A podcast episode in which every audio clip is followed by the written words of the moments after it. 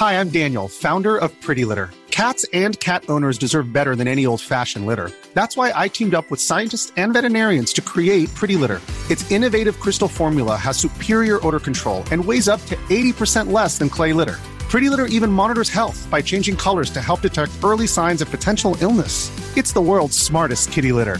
Go to prettylitter.com and use code ACAST for 20% off your first order and a free cat toy. Terms and conditions apply. See site for details.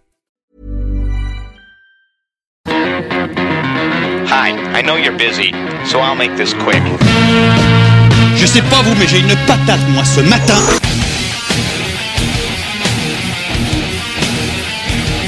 Bon, enfin, ce que vous avez déjà entendu, cette musique de sauvage. One, two, three, four. Spotzel, le podcast des cyclistes aventuriers, épisode 7, ici Richard Delhomme. Aujourd'hui, j'ai tenté de discuter avec Steve Chenel, ex-cycliste professionnel, spécialiste du cyclocross et team manager. Malheureusement, la technique s'est mise en travers de notre chemin et Steve avait beaucoup de mal à entendre mes questions. Cela m'empêchait également de rebondir sur ses réponses, à la fois précises et passionnantes. Finalement, l'interview s'arrête un peu abruptement, de guerre lasse. J'ai finalement découvert que le logiciel d'enregistrement dégradait ma voix, il me faudra donc ajuster ce détail pour les épisodes suivants. Sans plus attendre donc, Steve Chanel. Oui, Oui, tu es prêt? Ça on est, on, on est tout bon, pas de soucis. Par contre, ça résonne pas mal. Toi, t'es es dans, dans une grotte? Euh, Je suis dans un hangar à avion précisément. Tu m'entends bien pour toi, de, de ton côté, je je t'entends très très bien.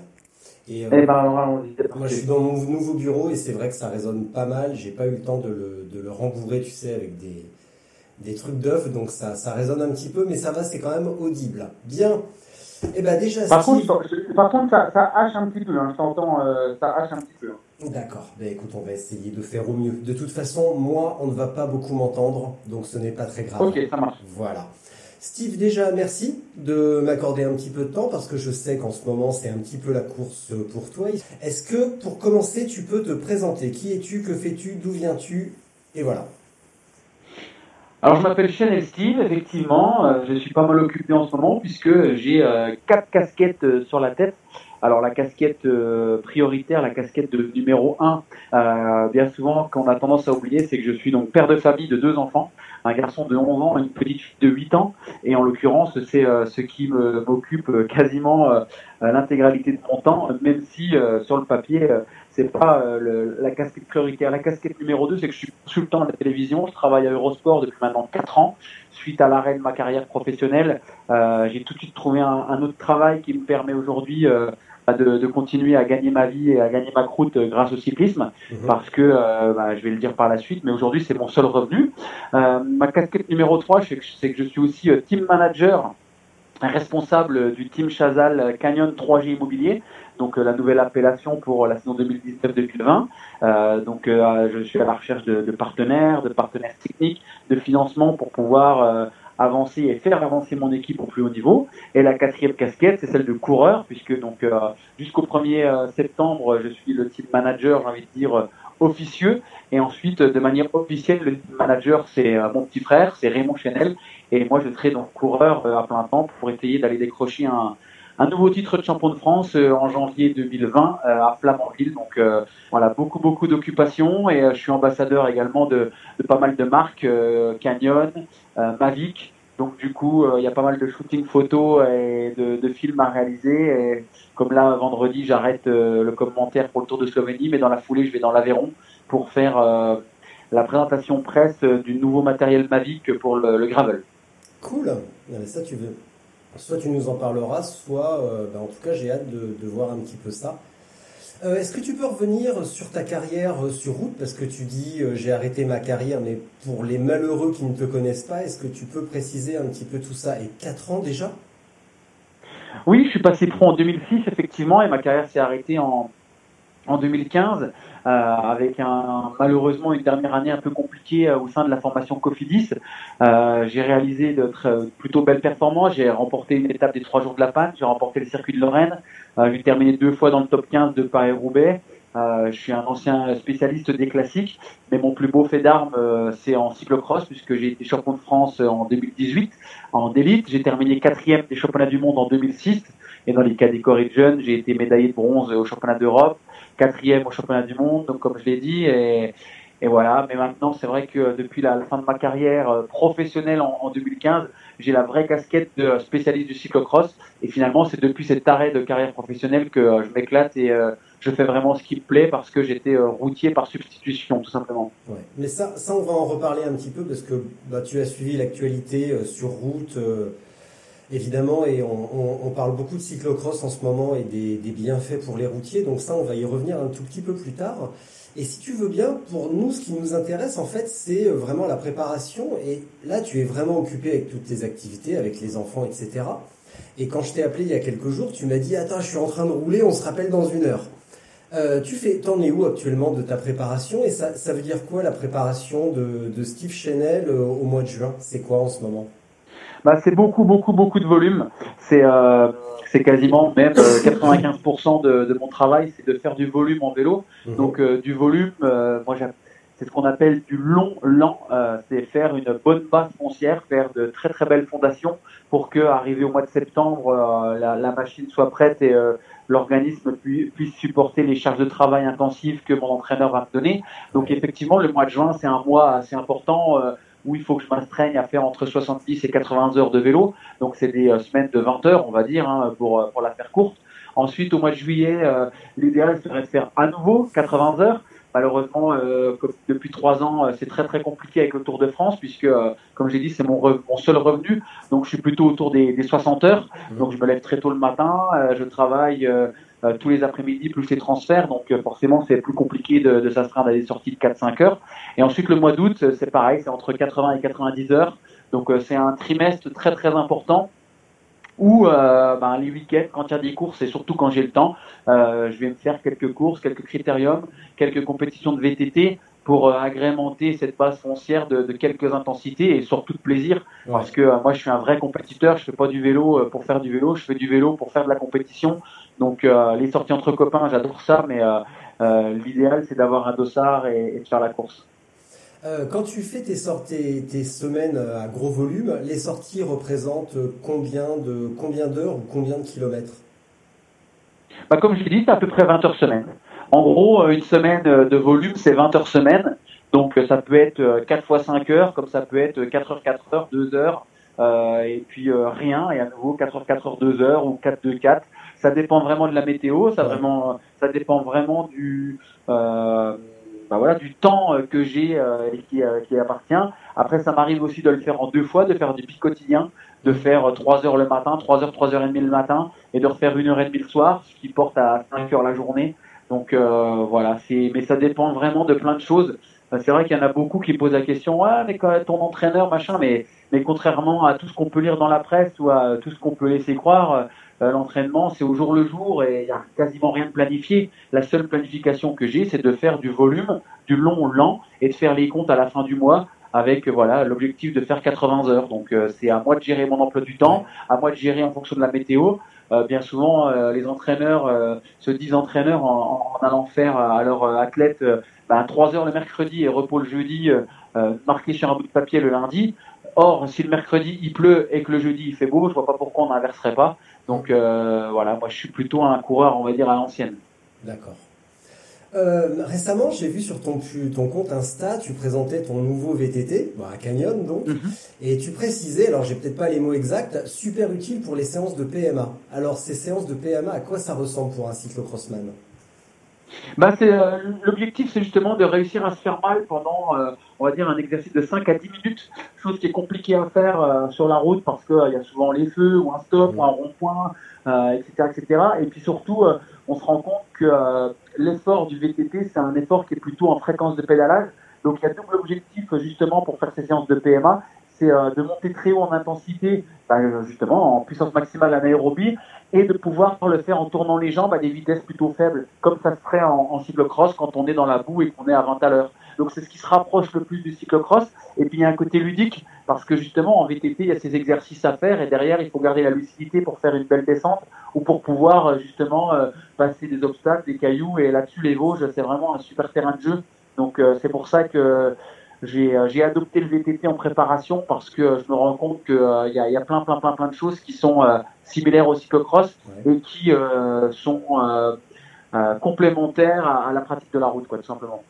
Et ça veut dire qu'après, pendant la, vraiment la période de préparation, tu vas faire euh, moite-moite euh, VTT cyclocross ou tu vas davantage prendre ton cyclocross ou davantage ton VTT non, non, c'est du 90% euh, route et 10% VTT seulement. Le VTT, j'utilise beaucoup quand il fait un mauvais temps, euh, parce que effectivement, euh, faire deux heures sur la route, c'est bien plus emmerdant que de faire deux heures de VTT. La charge de travail est, et, pas pareil. Je parlais de volume tout à l'heure et de long lent et euh, de coureur à l'ancienne, mais malgré tout, euh, je comptabilise pas mal de choses. J'ai mon entraîneur qui euh, qui gobe toutes mes données, puissance cardiaque, etc., etc. Et en, en, termes de charge de travail, en TSS, comme on appelle ça, et eh ben on se rend compte que le VTT c'est un excellent outil pour pour progresser, pour travailler. Et effectivement, un petit peu à l'image euh, voilà, d'une séance de course à pied qui durerait trois quarts d'heure et qui équivaut entre guillemets à, à deux heures en, sur la route, bah, le VTT c'est quasiment euh, une fois et plus que la route, donc euh, c'est plutôt sympa. Ok. Euh, à ton avis, est-ce que l'explosion de Mathieu Van Der Poel ou de Wout Van Aert sur la route euh, va provoquer un retour des coureurs, enfin un retour des routiers, dans les sentiers? Et est-ce que c'est facile de cumuler euh, une saison de cross, une saison de route, ou est-ce qu'il faut un petit peu adapter quand même le cross euh, pour des routiers? Non, bien sûr, il faut adapter. Euh, aujourd'hui, on se rend compte que les saisons sont de plus en plus longues et, difficiles. Le niveau s'est considérablement élevé, donc on, on est sur du très très haut niveau avec des groupes de coureurs qui sont très très homogènes. mais c'est vrai que le fait que Van Der Poel et Van Aert dominent la discipline et dominent aussi euh, euh, leur sujet sur la route montre qu'il est tout à fait possible de faire du cyclocross et de la route avec un programme adapté. Et moi, ce qui me plaît le plus chez Van Aert et Van Der Poel, c'est qu'en fait, leur épanouissement personnel, tout comme leur épanouissement sportif, passe par la pratique du cyclocross. Et c'est vrai qu'en France, on s'en fout complètement euh, de l'épanouissement du coureur. Et on s'étonne que les coureurs, euh, les coureurs n'ont pas le sourire ou se sentent pas bien. Et je crois qu'à un moment donné, il faut aussi savoir écouter le coursier, savoir ce qu'il a envie, essayer d'adapter au maximum sa, pratique. Et euh, aujourd'hui, on se rend compte qu'il n'y a pas que la route. Alors effectivement, en Belgique, euh, c'était ça. Euh, et, euh, et c'est plus facile pour eux parce qu'il y a une vraie, voilà, il y, a, il y, a, un vrai engouement autour de la discipline. Il y a de l'argent, il y a des sponsors qui s'intéressent, il y a des retransmissions télévisuelles. Mais des coureurs comme Quentin Joregui, comme Clément Venturini, comme Fabien Doubé, comme Clément Russo, c'est des coureurs qui sont pros sur la route qui se revendique cyclocrossman, mais qui malheureusement, de par leur employeur, ne peut pas faire du cyclocross. Et j'espère que euh, Van Der Poel, Van Aert euh, va ouvrir la voie et montrer à, à, tous les pratiquants de cyclocross que justement, il faut faire du cyclocross pour, pour être épanoui et pour être performant sur la route aussi. Hein. Mais alors, justement, d'où viennent un petit peu les, les réticences des routiers et, et, même des managers aussi d'équipe? Pourquoi ne pas laisser euh, un Venturini euh, s'exploser en cyclocross? Peut-être qu'il serait aussi plus heureux, comme alors, tu dis. À, à la limite, c'est même pas trop un problème d'équipe ou un problème de, de, de management euh, des, euh, des, patrons d'équipe qui ne voudraient pas. C'est qu'en fait, euh, on a un souci aujourd'hui, et c'est pour moi le plus gros souci, c'est qu'en fait, euh, la saison route dure euh, plus de 10 mois. Aujourd'hui, elle démarre en Argentine le 15 janvier, elle se finit, euh, j'ai envie de dire, en Chine aux alentours de début novembre. Et du coup, on se rend compte que les saisons de route sont de plus en plus longues. Il y a de plus en plus de courses, le calendrier est de plus en plus fourni. Euh, donc euh, on voit des équipes qui sont sur trois voire quatre fronts. Et l'UCI en fait veut même carrément réduire le nombre de coureurs euh, dans les équipes. Du coup, la partie préparation, la partie plaisir, qui était la pratique du cyclocross ou alors justement peut-être la pratique de la piste ou autre, maintenant est quasiment n'est plus possible, n'est plus possible d'un point de vue physique, d'un point de vue physiologique et surtout d'un point de vue psychologique, mmh. euh, parce que c'est pas possible d'enchaîner euh, 10 mois de route et 2 mois de cyclocross. À un moment donné, il faut aussi se reposer la tête. Et, et c'est vrai que euh, on voit mal euh, l'équipe de Vincent Lavenu, par exemple, euh, laisser Joregui et, et Venturini faire l'action de cyclocross, demander à ce qu'ils se reposent au mois de février, alors qu'au mois de février, il y a déjà des courses où ils seront sur trois fronts. Et c'était pas du tout le cas il y a 20 ans. il y a 20 ans, Paris-Nice, c'était une course de préparation. les coureurs arrivaient sur Paris-Nice avec 5 kilos de trop. Or, aujourd'hui, à Paris-Nice, tout le monde arrive à chuter comme des chiens de chasse, avec presque 10 à 15 courses dans les jambes. Donc, c'est plus possible. C'est plus possible de s'éclater en cyclocross. C'est plus possible d'utiliser le cyclocross comme préparation c'est des stages, mois de novembre, préparation du matériel au mois de décembre, des stages en Espagne avec euh, déjà des intensités, etc. sur la route euh, pour, pouvoir débuter la saison dès le mois de janvier avec un collectif euh, fort et une préparation physique qui a été maîtrisée. Et, en fait, Van Der et Van Aert sont géniaux, c'est génial, c'est absolument fantastique ce qu'ils font parce que ils sont en train de redistribuer les cartes, redistribuer les cartes en montrant que en faisant du cyclocross, euh, Wout van deuxième course de l'année, Milan-San Remo, il arrive pour la gagne. Alors que euh, dans la, tête de tous les managers, de tous les entraîneurs, la meilleure préparation pour Milan-San Remo, c'est Paris-Nice ou Tirreno Adriatico. Et faux, faux, c'est possible de s'éclater durant l'hiver et être performant début de saison sur la route. En plus, j'ai bah, regardé un petit peu les, actualités euh, cet après-midi. J'ai découvert également que Toonart, qui est un petit peu le, troisième, le troisième homme de la saison, bah, lui aussi marche pas si mal que ça sur la route. Donc euh, peut-être que euh, ça va donner des idées à d'autres, euh, et même à des coureurs, pas forcément des pros, mais peut-être aussi à des coureurs plus modestes, les régionaux, les nationaux, les, les, deux, les trois, d'aller faire un petit peu de sentier l'hiver au lieu de taper des, de, taper des bornes au mois de janvier où on se caille. Bah, pas une mauvaise idée aussi d'aller faire une heure d'intensité le dimanche après-midi avec les potes. C'est pas du tout une mauvaise idée, c'est même justement une super idée. Et on se rend compte qu'aujourd'hui, en plus du travail physique et et intensif et psychologique. Le cyclocross, c'est euh, une vraie école de maniabilité et de technique. Euh, c'est peut-être méchant ce que je vais dire, mais euh, je suis désolé. Chris Froome, il tombe souvent. Il tombe souvent parce qu'il sait pas faire de vélo. C'est un garçon qui n'est pas technique, qui n'arrive pas à sauter un trottoir. Euh, la pratique du cyclocross lui permettrait d'être beaucoup plus à l'aise dans un peloton, de savoir sauter un terre-plein. Et à l'image d'un Julien Lafilippe euh, qui fait des descentes ou un Peter Sagan, c'est des garçons qui sont super agiles sur le vélo, mais qui sont de l'école du cyclocross. Donc euh, c'est un, un, ensemble qui fait que oui, je suis un pur défenseur de la discipline, mais, mais en même temps, je suis, je suis quelqu'un d'assez observateur et d'assez critique. Et aujourd'hui, j'aimerais qu'on me donne la critique et la raison pour laquelle les pros n'ont pas le droit de faire de cyclocross. Et j'aimerais vraiment la savoir. Bah, il y a peut-être aussi un risque de blessure si tu colles justement, même sans aucune pression, un froom euh, sur un cyclocross et qui se déglingue un fémur ou une épaule. Bon, évidemment, il n'a pas besoin de ça maintenant pour foirer sa saison. Mais peut-être qu'aussi, il y a peut-être justement, en étant mauvais techniquement, les mecs n'ont pas envie d'aller se fracasser l'hiver et peut-être faire des Alors, entre, chez eux. Entre tomber à 20 à l'heure dans l'herbe et euh, aller en stage en Espagne euh, en groupe de 8 où euh, on est au contact des voitures, où il y a plus d'accidents et plus de risques, à l'image de ce qui s'est passé avec Degenkolb et Barguil, moi je pense que c'est bien plus facile et c'est bien meilleur d'aller effectivement rouler dans un champ à 15 à l'heure. S'il y a une chute, on se fera beaucoup moins mal et au moins on apprend, on apprend le métier. quoi. C'est comme quand on a un an et qu'on essaye de marcher, hein, on se casse la gueule, il faut se relever. Ouais. Eh bien justement, tu as fait la transition parfaite. Et toi, la technique, est-ce que tu la travailles toujours? Comment? Tu la travailles oui, la oui, oui, je la travaille euh, particulièrement euh, au mois de juillet, au mois d'août, euh, parce que une fois que la saison de cyclocross est terminée, bien souvent février-mars, je fais rien. C'est vraiment de me reposer, de profiter des miens et de faire d'autres activités, du foot, du tennis, d'autres sports que je peux pas me permettre de faire hors saison. Du coup, la technique se perd assez vite, mais mais en quelques séances, on se rend compte que ça revient assez vite. Donc euh, voilà, il y a, y a, beaucoup de VTT, il y a des séances, des passages de planche, un petit peu de course à pied à faire entre juillet et août.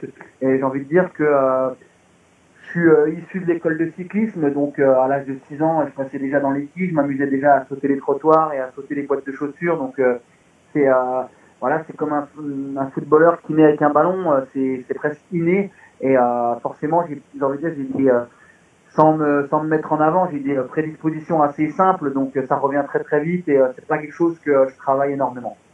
Hier, je suis tombé sur une vidéo euh, sur Facebook, je pourrais la retrouver aisément. On voyait un petit garçon, genre 7-8 euh, ans, qui faisait le parcours classique de l'école de cyclisme, tu sais, avec les quilles, poser un bidon, le reprendre, faire le petit truc. Est-ce que tu trouves que ça manque déjà chez les jeunes et surtout chez les plus âgés qui découvrent le vélo sur le tard? Est-ce qu'il y Mais carrément, moi, euh, moi euh, j'ai eu la chance de faire les championnats de France des écoles de cyclisme et d'ailleurs euh, j'avais remporté l'épreuve d'adresse, les Gymkhana à Salon-de-Provence, c'était en pupille en 1993 Et, euh, et pour moi, c'est l'école de cyclisme, c'est ce qui me permet d'être aujourd'hui agile sur mon vélo, c'est ce qui me permet de sauter un trottoir et de rouler dans la circulation parisienne sans aucun, euh, euh, sans aucune crainte euh, de passer un terre-plein ou de faire un freinage d'urgence, voire même de ramasser euh, un caillou euh, ou, euh, ou le dégager avec, avec ma roue avant si c'est nécessaire. Donc oui, effectivement, je pense que l'agilité, l'habilité sur un vélo, c'est primordial et encore plus au haut niveau. Mais malheureusement, aujourd'hui, on, on privilégie le travail physique. On, on essaye de, de faire gonfler le moteur, comme on dit aux gamins, dès le plus jeune âge. Or, rouler en peloton, ça s'apprend. Frotter, ça s'apprend. Faire un chrono par équipe, ça s'apprend. Tenir une position avec un vélo de chrono, ça s'apprend. Et, et malheureusement, on le laisse un petit peu de côté en se disant, ouais, ça, normalement, c'est inné ou pas. Mais non, c'est pas inné, ça se travaille. Tout se travaille. Et justement, quels conseils tu donnerais ou quels exercices euh, tu aimes faire pratiquer, euh, par exemple, aux coureurs que tu encadres euh, tu, leur, tu leur conseilles quoi pour, pour, pour continuer à progresser ou développer la technique ou euh, que sais-je? Bah, moi déjà, j'encadre très très peu de, de novices. En général, encadré avec des athlètes de haut niveau euh, parce que c'est vraiment ce qui me plaît le plus. Donc après, quand un athlète de haut niveau euh, me demande euh, comment progresser ou comment faire tel ou tel exercice, pour moi, le, le meilleur des travails, c'est l'observation. C'est se filmer, essayer d'avoir un recul sur ce qu'on fait, les erreurs qu'on fait pour essayer de les corriger. Euh, moi, je suis admiratif de ce que fait Van Der Poel euh, au, au niveau de la technique. Et du coup, euh, ben, j'essaye de, voir avec quel euh, engagement il y va, quelle est sa position. Je, suis plutôt un, je cherche le détail qui me permettra d'être très propre et très juste dans mon travail technique. Après, la meilleure des, solutions, bah, c'est de, de faire un passage, deux passages, trois passages, cinq passages, vingt passages, cent passages, 2000 passages pour que à la fin on y arrive. Et c'est comme tout, euh, la persévérance, euh, à un moment donné, elle paye. Quoi. Donc, euh, au début, quand je m'entraînais à passer les planches, comme je disais tout à l'heure, je m'amusais à passer des boîtes de chaussures pour être de casser les roues. Une boîte de chaussures, ça fait à peine 20 cm. Et puis après, je mettais une petite cale en dessous et puis ça faisait 22. Et aujourd'hui, je passe 40, 45 cm sans aucun problème. Mais, mais ça, ça, forcément, c'est à tâtons qu'on y va et c'est pas dingue. Par exemple, si on prend euh, une route pavée, que tu connais très très bien, ou un chemin un petit peu cassant sur lequel on va, on va rebondir, moi par exemple j'ai du mal à parfois à garder vraiment les fesses sur la selle et les jambes alignées, les pieds alignés. Et j'ai tendance, tu vois, à appuyer plus sur la pointe de pied, à écarter les genoux pour garder l'équilibre. Alors qu'on voit évidemment qu'un un coureur de haut niveau, un, un- un Mathieu Van Der Poel, va rester parfaitement aligné. Est-ce que c'est normal ou est-ce que je suis vraiment trop nul? Ou est-ce qu'il y a une manière de garder euh, davantage le contact euh, avec la selle pour pas être en équilibre sur les, sur les jambes Parce que finalement, on perd en efficacité. Bah, ça, c'est une question euh, qui est très, très, très, très générale et qui mériterait d'analyser plein de choses. Déjà, il y a la position sur le vélo qui est effectivement très, très importante. Aujourd'hui, tous les coureurs connaissent parfaitement la position la mieux adaptée, euh, celle qui correspond le mieux à, la morphologie et surtout par rapport aux qualités. Ensuite, euh, euh, l'utilisation de, de tubeless, de boyaux, de pneus, de sections, de gonflage fait que justement, euh, on rebondit plus ou moins et, c'est plus facile quand on a un, confort euh, important euh, et euh, qu'on peut rester euh, tranquillou sur son boyau arrière ou son pneu avec euh, une super adhérence et, euh, surtout un confort, comme je l'ai dit, qui fait que c'est simple. Donc euh, non, il n'y a pas il y a- personne qui est nul, il y a personne qui est bon. C'est simplement euh, une question de, euh, de, trouver le juste, mais le juste à tous les niveaux, Euh, aussi bien la fréquence de pédalage euh, que euh, la bonne paire de roues avec euh, la bonne position, avec le bon placement sur la selle. Et, et tout ça, c'est, euh, j'ai envie de dire, c'est limite, c'est au millimètre, quoi. C'est un peu comme un pilote de Formule 1 qui viendrait mettre à 250 km heure euh, sa roue avant droite à 5 cm du terre-plein et pour passer et passer à l'intérieur. Donc, euh, c'est exactement la même chose en vélo. Je- Sur un cross, on parle souvent de l'importance des pneumatiques. euh, pourquoi des boyaux déjà? Et comment se fait le choix du pneumatique? Comment vous vous y prenez sur euh, une Coupe de France ou sur une Coupe du Monde pour vous dire, bon les mecs, les conditions elles sont comme ci, comme ça, on va prendre cette combinaison-là? Oui, c'est bon, mais je t'entends très très mal en fait. À chaque fois que tu poses une question, c'est je t'entends en morse, mais euh, D'accord. alors Ah, de ce que j'ai compris de la question, euh, le choix des boyaux. Alors pourquoi le boyau? Déjà pour une bonne et simple raison, c'est très simple. C'est qu'en fait en cyclocross, on est sur des pressions qui sont très très basses. Ça m'est arrivé de faire des cyclocross avec à peine un bar dans le boyau. Et effectivement, euh, le tubeless ne tiendrait pas euh, si je prenais un virage un peu trop serré parce qu'il se déclipserait. Et en pneu, on a un gros gros risque de pincement. Donc aujourd'hui, euh, subtilité du boyau, c'est vraiment à ce niveau-là. Ensuite, au niveau de l'adhérence, il n'y a pas photo. le boyau est pour l'instant supérieur au tubeless et également au niveau de, de l'accroche, même si on va de plus en plus vers une accroche très puissante et, et très très bonne au niveau du tubeless, sauf qu'on perd en confort parce que justement on, doit rouler un petit peu surgonflé et c'est pas très agréable. Donc aujourd'hui, il n'y a rien qui, qui, euh, qui va contrecarrer euh, le boyau. Après, concernant le choix de la chape du boyau, euh, la, bande de roulement, bah, ça dépend vraiment de la nature du terrain et du style de pilotage. Il y a beaucoup de coureurs qui sont très très agressifs au niveau du guidage, qui n'hésiteront pas à pencher et à tourner d'un coup le guidon. Donc il faudra plutôt utiliser du cran assez haut et plutôt avec un cran latéral. En revanche, euh, il va perdre en rendement et ramener plus de, bah, plus de goût sur le vélo si le terrain est, est plutôt meuble. Alors que quelqu'un qui est plutôt doux, il prendra des trajectoires plutôt larges avec des extérieurs propres et puis euh, une bonne maîtrise de sa vitesse pourra utiliser un boyau avec un cran un petit peu plus loin, un petit peu plus bas, pardon, et du coup euh, privilégier le rendement et lorsqu'on arrive sur une partie routière, bah, pourra mettre les watts. Et un garçon comme Antoine Benoît, par exemple, c'est un coureur qui n'aime pas trop dégonflé. Alors forcément, dans la boue, il est moins à l'aise.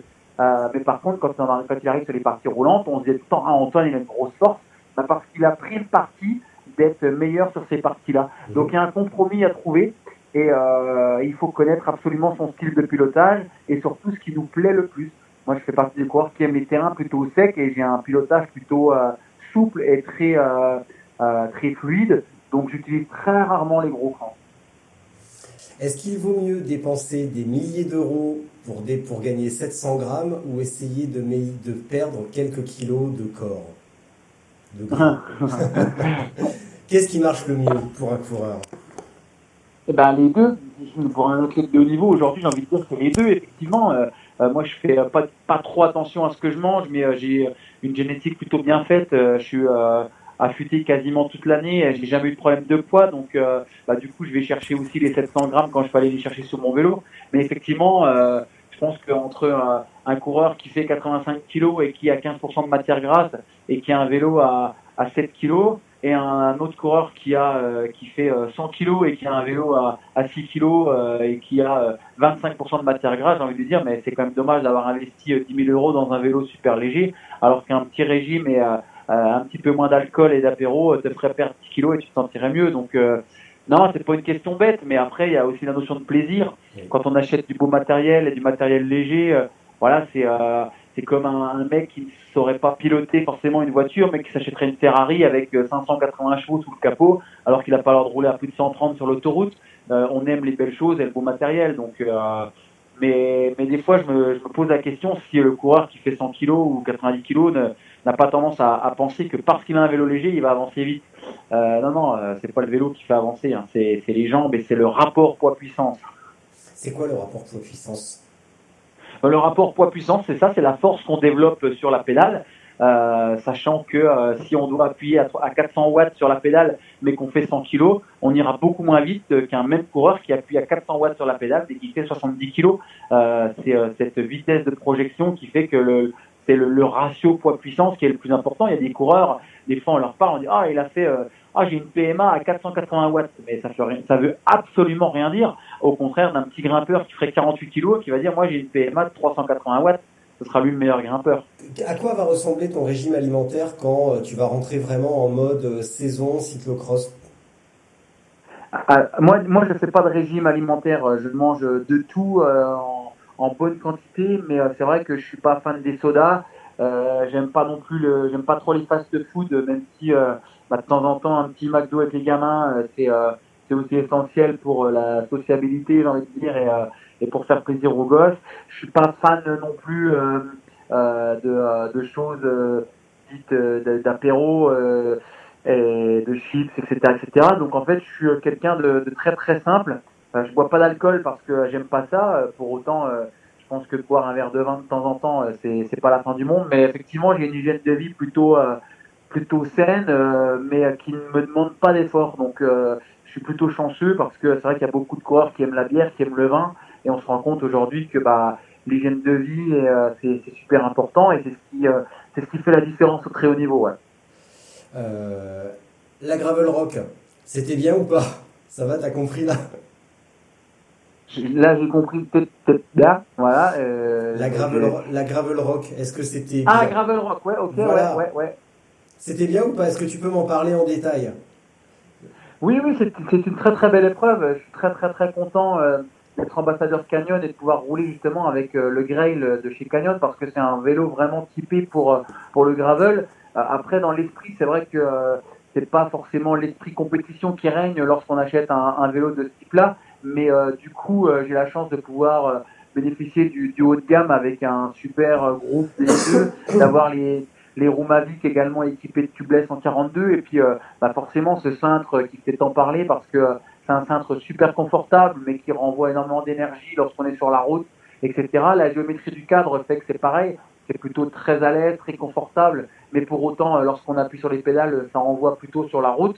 Moi au final ce qui me marque le plus justement sur le rock c'est de se rendre compte que c'est un terrain qui est très très très très très cassant malgré tout parce que je pense qu'il y a très très peu de gens qui s'aventurerait dans, des chemins aussi cassants avec un, vélo, euh, j'ai envie de dire, sans, euh, sans suspension. Et finalement, avec le Grail en deux éditions, j'ai jamais crevé. Euh, je finis le rock, j'ai pas le dos en vrac, je suis plutôt à l'aise et, c'est ça qui est fou, c'est de se dire qu'un vélo quasiment route, on peut passer partout dans les chemins et, finalement se, se, mettre aucune barrière de pratique. quoi. Est-ce que ça veut dire, si tu aimes vraiment le gravel, que on, a une chance de te voir passer au gravel longue distance, un petit peu comme euh, Ted King, euh, qui, est, qui était chez Cannondale, euh, qui fait maintenant beaucoup de, longues distances gravel aux États-Unis, où on pense aussi à, Chavanel qui s'est fait un raid VTT récemment. Est-ce qu'on a une chance de te voir sur ce type d'épreuve? Ouais, c'est une pratique. Le gravel, c'est une nouvelle pratique. Après, ça vient des États-Unis, mais parce que les États-Unis, ont beaucoup de routes euh, qui sont euh, pas goudronnés et qui n'ont pas forcément euh, les enrobés que nous on a. Je sais pas si ça va prendre plus que ça. je pense que les, si les marques se sont engouffrées dedans, c'est qu'il y a un marché à prendre, c'est qu'il y a une nouvelle pratique à aller chercher. moi, je suis un adepte, mais, mais encore une fois, est-ce que la pratique ne va pas être plutôt une pratique loisir? Plutôt qu'une pratique de compétition. Moi, j'aurais tendance à dire que ce serait top que ce soit une pratique de compétition, parce qu'il y a beaucoup, beaucoup de chemins qui sont euh, très sympas à faire, euh, qui sont très roulants. Et euh, l'idée de faire du 70-30, 70% de chemin, 30% sur route, fait que, bah voilà, c'est pas avec un VTT qu'on gagnerait la course. Après, je sais pas du tout. Je sais pas du tout. le Rock d'Azur et le Rock Gravel, c'est, ça fait seulement deux saisons que ça a lieu. Pour l'instant, c'est pas non plus 1500, 2000 participants, c'est pas un truc de fou, mais, euh, mais ça prend, donc euh, à voir. Moi, ce qui me fait espérer que c'est une bonne discipline, c'est justement le, fait que les marques euh, s'intéressent au marché. et donc justement, aller faire, aller un petit peu dans d'autres pays. Bon, peut-être que tu en as marre de voyager aussi éventuellement, mais tu vois, par exemple, tu parlais d'une course avec 70 trans, donc 70 d'enrobés, 32 chemins. Euh, il y a quelques semaines, aux États-Unis, au sud de la Californie, il y avait une épreuve qui s'appelle The Belgian Waffle. Et c'est exactement ça. Je crois que c'est 250 km avec 30% de chemin. Ça pourrait éclater, ça, non? Ah. Ouais, alors, alors je pense qu'aux États-Unis, la pratique gravel est bien plus, euh, euh, bien plus possible qu'en France, parce que comme je l'ai dit, j'ai eu la chance d'aller deux fois aux États-Unis pour les Coupes du Monde de cyclocross et effectivement les chemins empierrés et, et les choses font qu'on a une meilleure pratique là-bas et, que c'est plus simple à, faire. Après, euh, ouais, peut-être se rapprocher du, système-là avec des, très très longues étapes, avec euh, en itinérance, pourquoi pas avec des spéciales chronométrées, ça pourrait être une idée. Mais, euh, c'est vrai que euh, aujourd'hui, les gens ont besoin de changer un petit peu de discipline.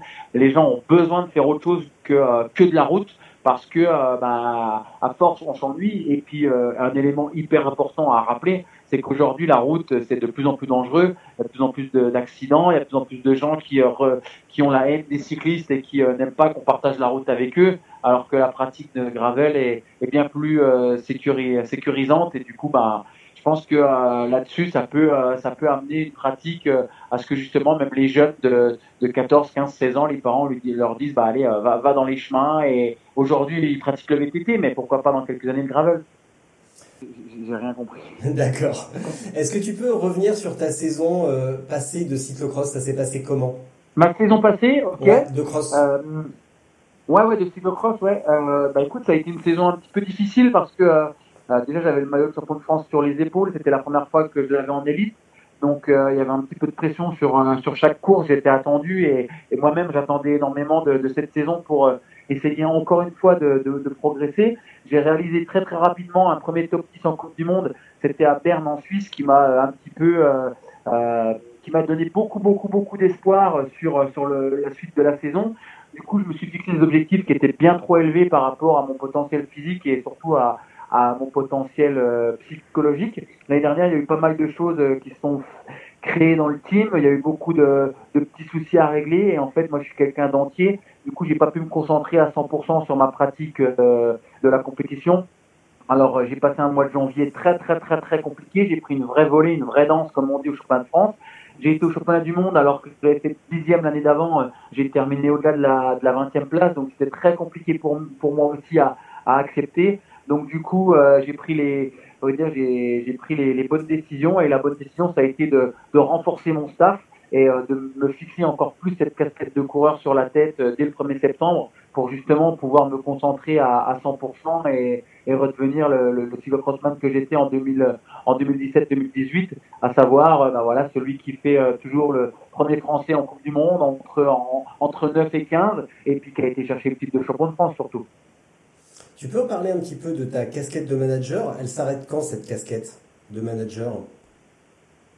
Tu veux que je te parle de? Ta casquette de manager. Ah, de manager Ouais. Eh ben, écoute, euh, manager, c'est quasiment toute l'année, de toute façon, il hein, n'y a pas photo. Euh, euh, moi, je suis en contact avec les marques quasiment en permanence, avec les partenaires techniques, avec les partenaires financiers également, ceux qui nous fournissent le nécessaire, le cash pour pouvoir se déplacer et, et payer un petit peu notre notre staff et puis payer les déplacements surtout. Donc, bah, la casquette là, c'est c'est avoir le téléphone tout le temps branché. C'est compliqué hein, parce que euh, bah voilà, on est le téléphone, il est branché euh, le matin 7h jusqu'au soir 23h et finalement il n'y a pas d'horaire où on dit bah non, je te réponds pas. Euh, il y a beaucoup de, de rendez-vous à prendre, beaucoup de, de, comptes à rendre un petit peu, même si on est une toute petite, on est un petit team hein, quand même malgré tout, donc il n'y a, a, pas de souci là-dessus. Et, et, du coup, ça prend, ça prend pas mal de temps. C'est c'est un petit peu de stress, essayer de connaître au mieux les coureurs qu'est-ce qui les intéresse le plus, pourquoi ils veulent ça, euh, essayer de les, guider au mieux pour pouvoir euh, guider ma, ma, ma, machine, ma petite entreprise, comme me dirait mon père, et, euh, essayer de, des émotions. Euh, L'objectif d'un team manager, c'est évidemment de, de, euh, faire ce qu'il aime, mais moi, mon objectif prioritaire, c'est que euh, l'ensemble de mes coureurs se sentent bien, l'ensemble de mes coureurs puissent donner leur maximum et qu'on vive de grandes émotions. Parce que moi, aujourd'hui, le cyclocross, c'est ce qui me plaît le plus, c'est que je, je vis des émotions grâce à ça. J'ai vu également que tu vas organiser une épreuve. Tu peux en parler davantage? Oui, on organise deux épreuves à Vitel, le 28 et le 29 septembre. Ben, en fait, on veut rendre un petit peu au cyclocross euh, et, euh, et, à tous les coureurs euh, ce que bah, ce qu'on vit durant durant l'hiver. Et c'est vrai qu'il y a beaucoup beaucoup de coureurs qui se plaignent qu'il y a de moins en moins de courses. Et en fait, c'est ces coureurs-là qui se plaignent, c'est ceux qui font rien. moi, j'ai jamais été du genre à me plaindre mais je me dis que ce serait bien de, de renvoyer la, la, balle justement et de ne pas être juste un consommateur de compétition. Alors oui, on va être consommateur de compétition pendant 25 week-ends, et si on peut prendre un week-end pour être organisateur, pense que le cyclocross s'en sortirait à merveille. Et c'est vrai que euh, bah, on a la chance d'avoir une ville comme Vitel qui nous suit, qui a j'ai envie de dire, répondu à nos attentes, d'être candidat à une Coupe du Monde dans, dans 4 ans. Donc, euh, donc c'est génial. Donc ça, demande encore du boulot, encore l'administratif, encore des déplacements, encore du téléphone, encore du mail. Mais, euh, mais bon, c'est pour la bonne cause et c'est pour ce que j'aime. Donc, euh, je le fais avec grand plaisir. Mais c'est vrai que par moments, c'est fatigant et, et du coup, on espère faire euh, une très très belle édition cette année. Et puis surtout, euh, arriver en 2022 avec euh, vraiment cette Coupe du Monde à Vitel et qui serait, qui serait magnifique.